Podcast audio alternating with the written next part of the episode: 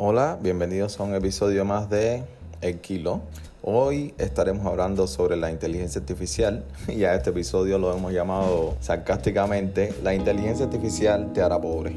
Y sí, eso es lo que están comentando algunos de los fanáticos de el caos y las teorías conspiranoicas. Inclusive este fenómeno se viene dando desde finales de 2022, donde los temas de la inteligencia artificial se hicieron muy populares y con ello surgieron nuevos puestos de trabajo, como fueron el famoso prompter, alguna persona de tecnología sabrá. Eran gente que se dedicaba a hacerle preguntas a ChatGPT y a pedirle cosas de manera más específica, tanto para ChatGPT como para Midjourney, que eran herramientas fundamentales en aquel momento.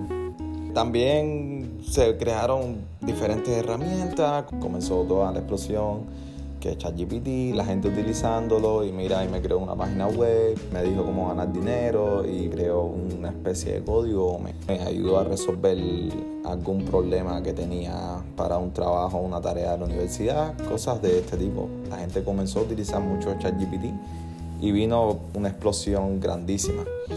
Pero este grupo de personas o este pensamiento colectivo que muchas personas apoyan de que esa tecnología va a quitar empleos, te va a volver pobre, que es una locura, que dentro de unos pocos meses no iban a existir ni los contadores, ni los abogados, ni los fiscales, que no iban a existir ni los programadores, y por supuesto esto llamó la atención a muchas personas porque lo que pensaron, al igual que como pasó con la 5G, era que, y como ha pasado durante toda la historia de la humanidad, empezaron a echarle la culpa, a decir que esa tecnología era mala, cuando realmente eso no tiene ningún sentido. En mi opinión, según lo que ha demostrado la historia, eso no va a pasar. La inteligencia artificial no te va a volver pobre.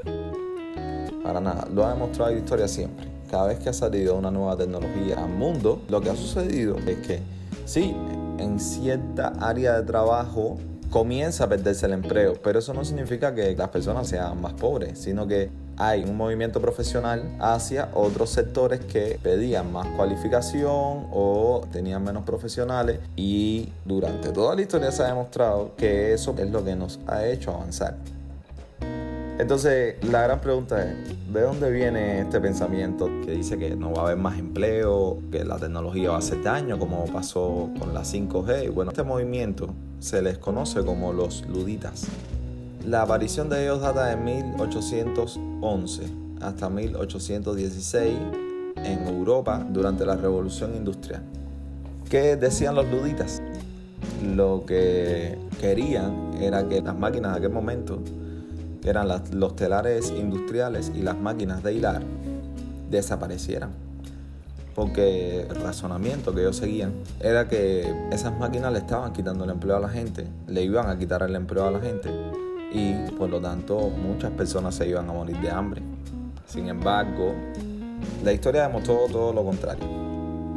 Y esto no solo pasó durante 1811 a 1816, también pasó cuando Henry Ford se inventó la famosa cadena de producción en serie para los automóviles, un poco más reciente para el siglo XXI con Internet. Mucha gente no quería ni saber qué era el correo electrónico. Eso era una locura porque entonces iban, los carteros ya no iban a tener empleo y los correos postales ya no iban a servir para nada.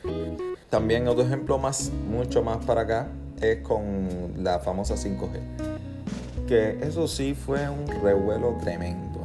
Fíjense, hasta dónde puede llegar la ignorancia de este movimiento, que cada vez que surge una nueva tecnología, la gente piensa que le va a quitar el trabajo. Eh, lo que sucede es totalmente lo contrario. Hay otras áreas profesionales o no profesionales o un poco más técnicas que se cubren y en estas otras áreas las empresas crean herramientas y se crean cosas para que sí, es, cierto, va a trabajar mucho menos personas. Sin embargo, va a trabajar personas mucho más calificadas, ese personal va a ganar mucho más dinero, a la misma vez se va a desarrollar la economía y todo ese movimiento de personas menos profesionales o con puestos un poco más bajos va a tener que capacitarse. Por lo tanto, capacitarse va a implicar que el día de mañana ganen mucho más dinero. Además de eso, desarrollen nuevas áreas de la economía. Y eso es precisamente lo que nos ha dado el desarrollo.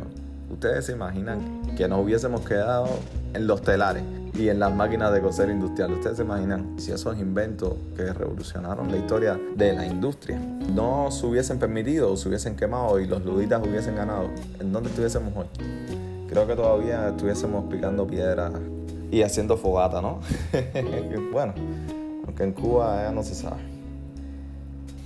Esa es la situación con, con la inteligencia artificial y como este podcast es precisamente para dotarte de herramientas que tú puedas utilizar en tu negocio, la pregunta es cómo puedo utilizar yo la inteligencia artificial en mi negocio. Bueno, las formas de implementar la inteligencia artificial en un negocio son variadas. Dentro de todo el espectro de, herramientas que tenemos de IA, podemos utilizarlo tanto para el marketing, como para consulta, como para implementar modelos de gestión, como para analizar datos específicos, ya sea con ChatGPT, ya sea con Midjourney.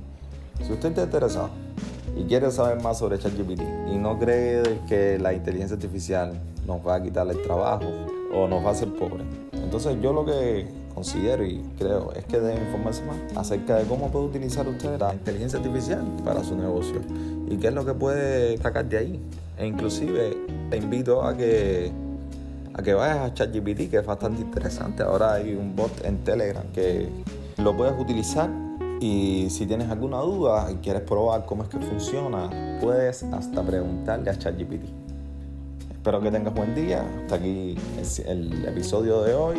Gracias por escuchar este podcast. Si quieres pasarte por nuestro blog, recuerda puedes visitarnos en abacoresearching.wordpress.com y si te gusta el contenido y quieres seguir escuchando más podcasts como esto, no lo dudes, suscríbete, activa la campanita para que recibas todas las notificaciones.